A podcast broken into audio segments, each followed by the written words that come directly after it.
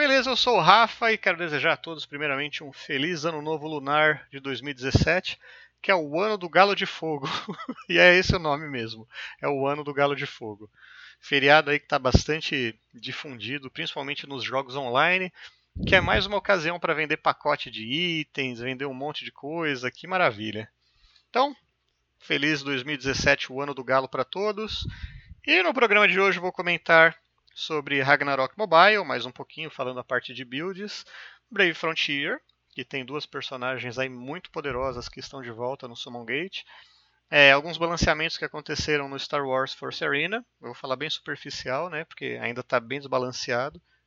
Ah, coisas que rolaram no Marvel, Heroes of the Storm Overwatch, e o grande destaque é a Valira Sanguinar em Heroes of the Storm. Vamos lá. Bom, a Valira é a personagem mais recente lançada. Ela é uma assassina corpo a corpo. E ela tem um kit muito bacana, porque ela tem dois kits. Tá? Kit é o conjunto de habilidades que um personagem possui. Então a Valira, vamos lá, eu deixei aberto aqui. Ela tem, é, com o que dela? O golpe sinistro, que ela avança e consegue atacar né, os inimigos. É, também tem um cooldown aí se ela acerta alguém. A rajada de lâminas, que é um Clear Wave bom, ela dá dano em área em volta dela. Uh, Eviscerar, que ela. Porque assim, ela trabalha com energia, não tem mana, é energia, e ela tem pontos de combo. Então, quando você é, é, tem X pontos de combo, Eviscerar dá um determinado dano. Nos Ultimates, ela tem o Bomba de Fumaça, que ela cria uma nuvem de fumaça tal, fica é, irrefreável, irrevelável é, também fica irrefreável e tem uma diminuição de 25% de dano, tá? É bem legal. O Manto das Sombras é o famoso se liga no poeirão, né? Ela liga, se livra de todos os efeitos de controle e tal, fica irrefreável, 75% de proteção e ó, vai embora. E o legal dela é que é o D, que é o sumir. Você aperta D, ela fica invisível. Apertou, ficou.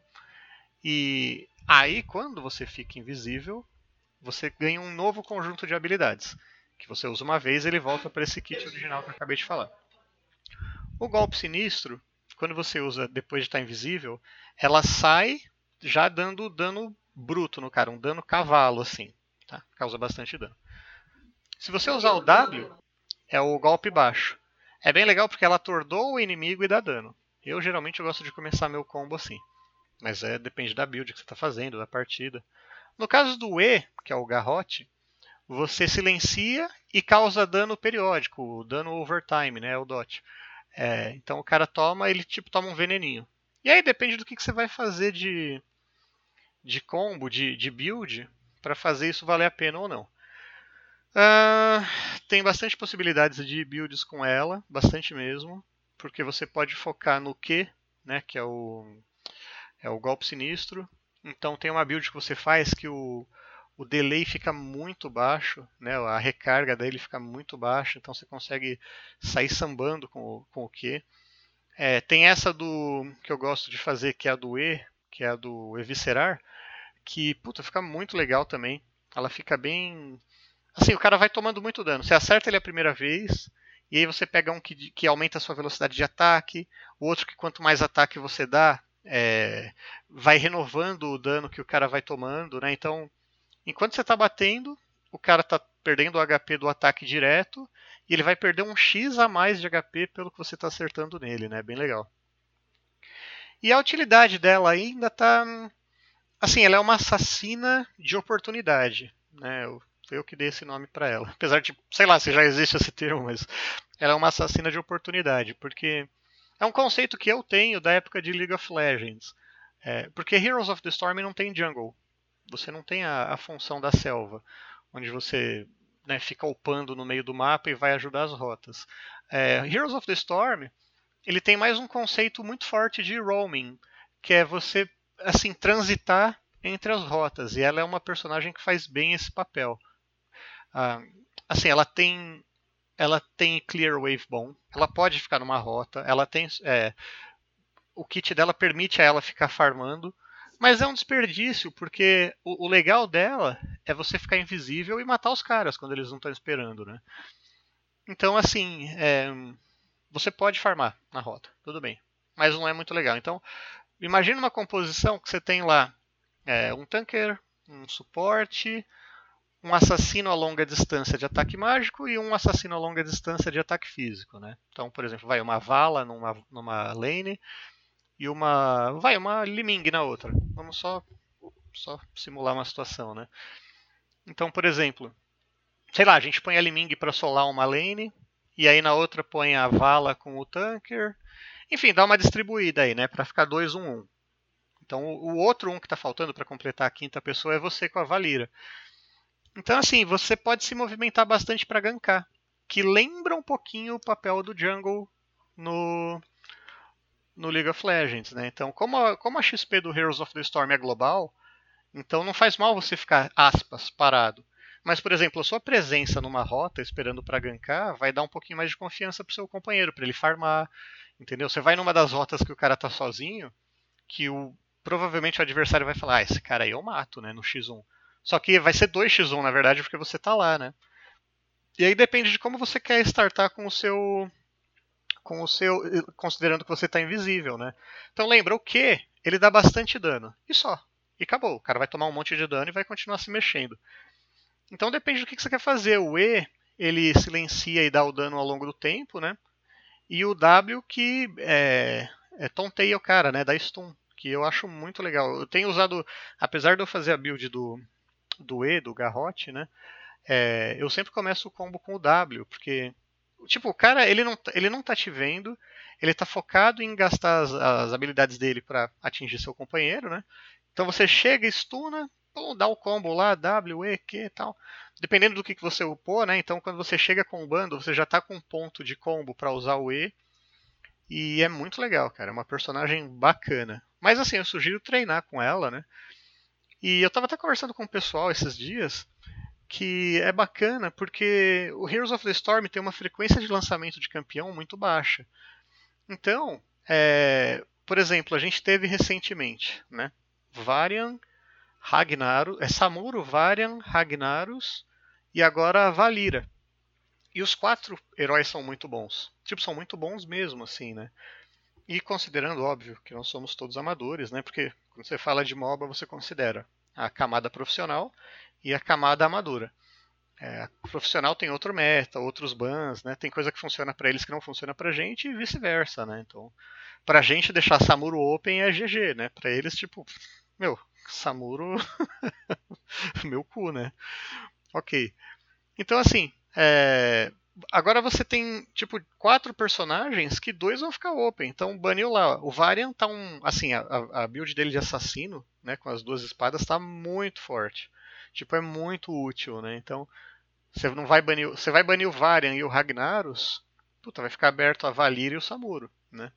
É, tudo, tudo depende de treino, de como você vai lidar com essa. como você vai se comportar na hora de contra-atacar esses tipos de personagens. Né? Você tem que saber o que, que ele faz para saber como reagir, né?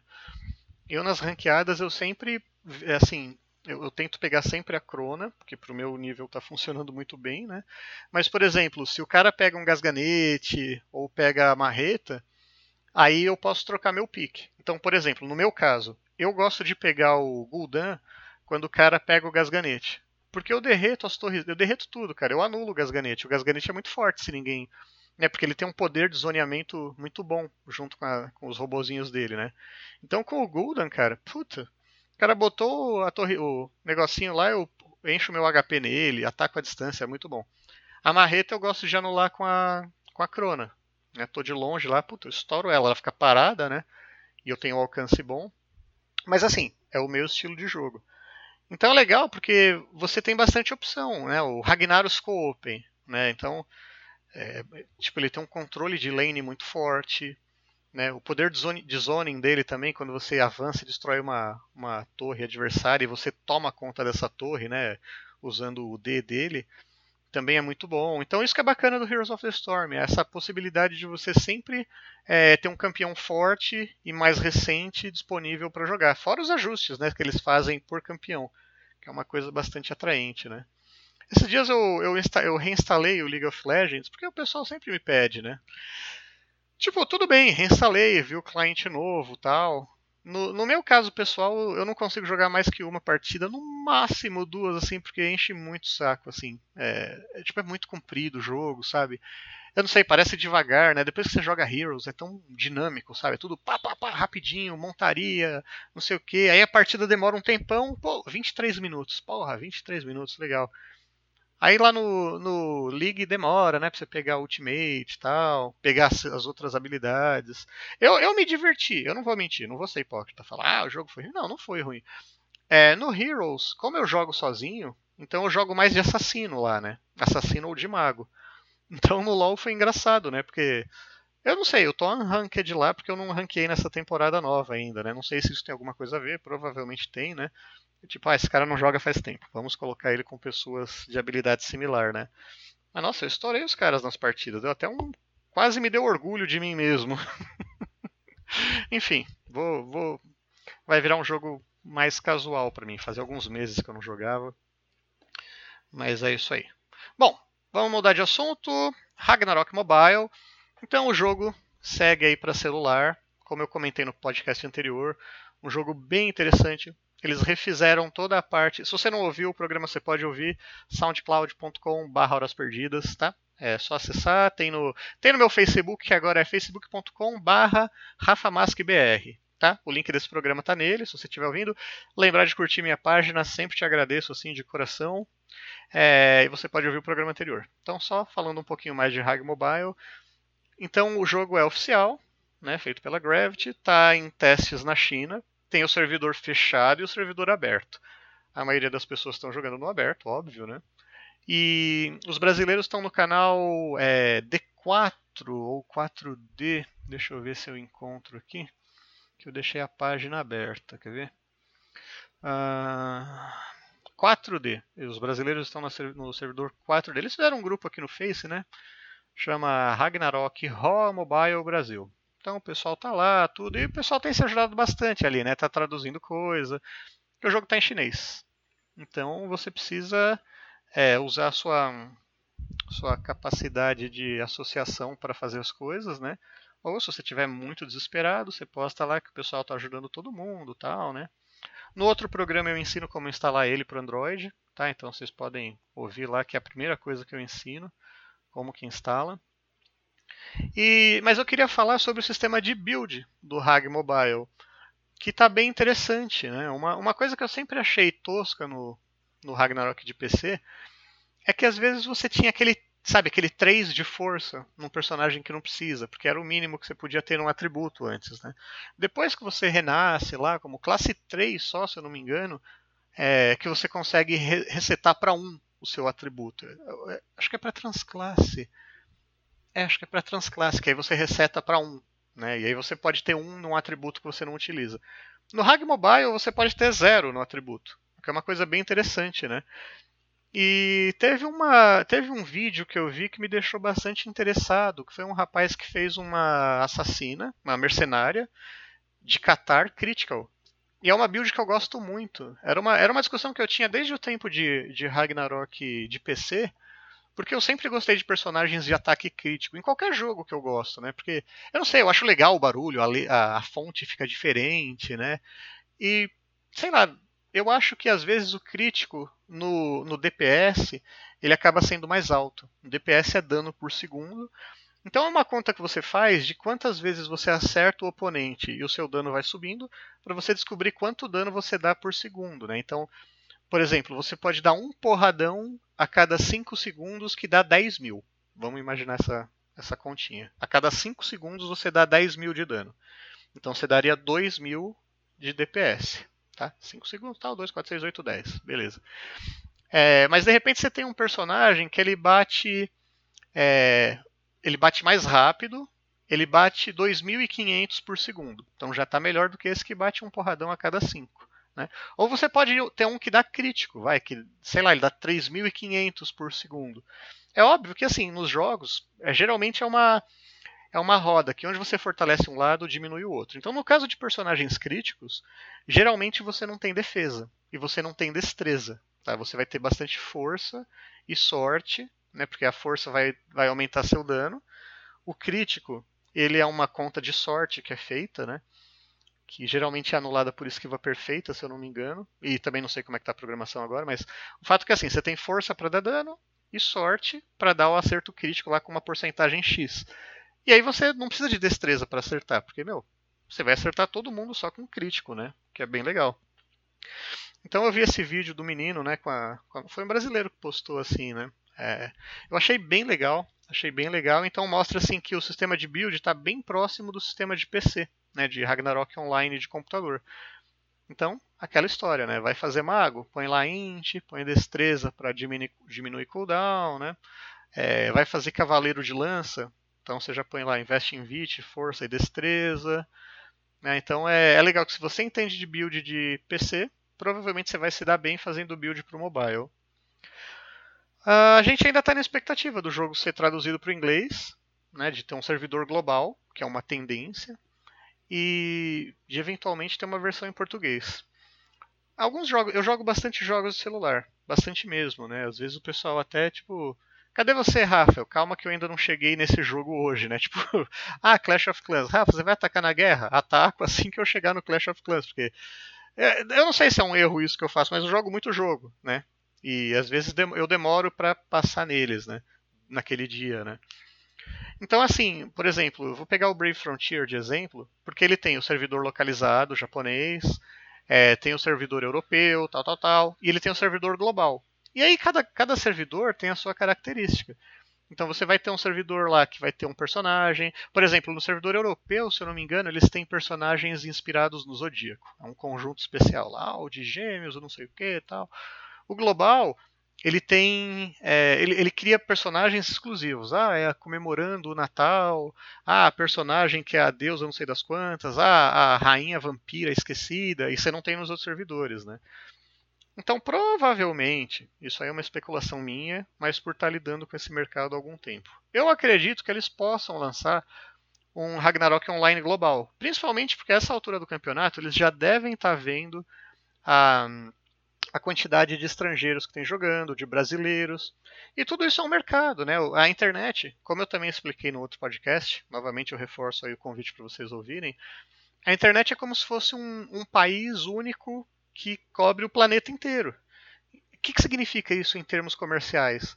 Significa que assim que você põe um botão de comprar na sua lojinha, uma pessoa de qualquer parte do globo vai poder comprar seu produto, né? Então, é, por exemplo, você vai ver lá um negócio que está um dólar e 99, né? Que, se eu não me engano, isso vai sair, sei lá, seis reais e pouco, sete reais e pouquinho, né? Ele converte e o cara faz a venda, né? Então, é, não faz muito sentido ele fechar no mercado chinês, sendo que, por exemplo, ele poderia ter 30, 40% a mais de renda abrindo para o mercado global, né? Isso se não for maior, né? Porque tudo bem, a China ela é quase que independente assim, né? Ela Tipo, não precisa de mais gente consumindo, né? Mas se você tem um dinheiro ali que pode ser seu, por que não, né?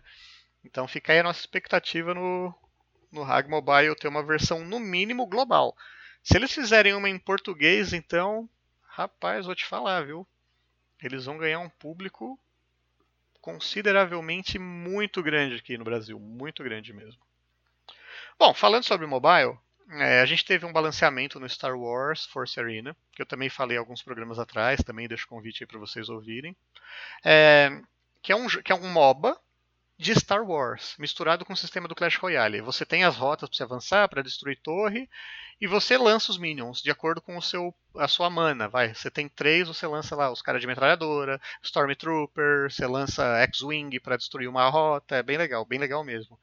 O único problema desse jogo é que todos os baralhos da Aliança são mais fortes do que os, os baralhos do Império. Todos são. É muito difícil, é muito raro você se dar bem com o Império. Tipo, assim, vai de jogador para jogador. Né? De repente você que está me ouvindo aí, você pode estar tá, assim falando, não, mas eu jogo mó bem. E eu acredito que você jogue bem. E justamente por isso você consegue vitórias. Mas, por exemplo, é, pega a Princesa Leia, que o ultimate dela é invocar tropas. Meu, pega todas as cartas que custam 2 e 3, incluindo a carta especial lá da é, é, Vayne, sei lá, aquela amarelinha que usa uma pistola que é a carta exclusiva dela. O seu baralho vai ter uma, um custo médio de 2,7 de energia. Cara, é basicamente assim. A lane que você for, você vai mobar. Mobar, tipo, eu tô falando de colocar 15 tropas ao mesmo tempo. O cara não consegue matar. Então, você não precisa pensar muito. Você vai numa, numa rota, solta tudo ali e clica para atacar no, no inimigo se ele estiver perto. O inimigo morre, você derruba uma torre, duas, e o cara vai nascer falando: Oh meu Deus, por que, que eu fui jogar esse jogo de Império? Né? Eles já lançaram dois patches de correção, então você vê lá que algumas cartas do Império ficaram mais fortes, algumas algumas passivas do Império assim estão menos ruins, mas eles precisam melhorar ainda, né? Precisam porque basicamente assim, você joga pelo Império para cumprir missão. Que isso é bom, o jogo te dá missão, você, você ganha coisa, tal, ganha recompensa. Mas hoje você só joga pelo Império porque o jogo fala, ó, jogue 20 partidas 1x1 pelo Império. Você, cara, eu vou, vou cair de rank. Você vai lá jogar que você vai perder, né? Nas 2x2, tudo bem. Às vezes até dá uma equilibrada assim, mas falta um acertinho aí. Bom, e o Festival Lunar, que está rolando em todos os jogos, né, como eu falei no começo do programa, quer dizer, em boa parte dos jogos, ele está trazendo um monte de coisa, então eu destaquei algumas aqui. No Marvel Future Fight, você recebe um baú a cada 4 horas. Então você loga, pega o baú, se você não pegar ele some, e ele pode te dar uns prêmios muito bons, que são os equipamentos defensivos lá, muito legais mesmo. Marvel Future Fight. Voltei a jogar com um pouquinho mais de afinco. Teve um menino que comentou num, num tópico meu, acho que no tópico do Star Wars que eu postei no meu Facebook, eu esqueci o nome dele. Ele deu umas dicas boas, né? Depois eu fui ler no, na internet, eu achei uma tabelinha lá de tier de personagem, achei bem interessante mesmo, né? Me dei uma atualizada, tô me divertindo. Marvel Future Fight. Brave Frontier tá trazendo de, nova, de volta duas personagens muito fortes, muito fortes, que é a Juno e a Enso. Uma é de luz e a outra é de trevas, né? E você tem uma chance lá, cada vez que você invoca, aumenta o, o multiplicador de chance de ter elas, até virar um, vezes 10, né? E são personagens que valem muito a pena, os kits delas são bem fortes, bem fortes mesmo. Elas podem reviver o grupo, impedir que você morram, dão cura. Cara, elas fazem muita coisa. É, foram personagens que foram lançados sete estrelas e a Gami tirou elas do, do jogo. Porque tem personagem que lança uma vez, que nem os do King of Fighters, que lançou os do Final Fantasy. Né? E tem alguns globais que eles entram uma vez e tchau. E você não vai mais ver eles. Quando eles lançaram os Omni, tipo, eu fiquei esperando, porque eu sempre quis ter a Juno, porque ela é muito forte. Tipo, ela é muito forte mesmo, ela nunca sai do meu time, né, agora que eu tenho.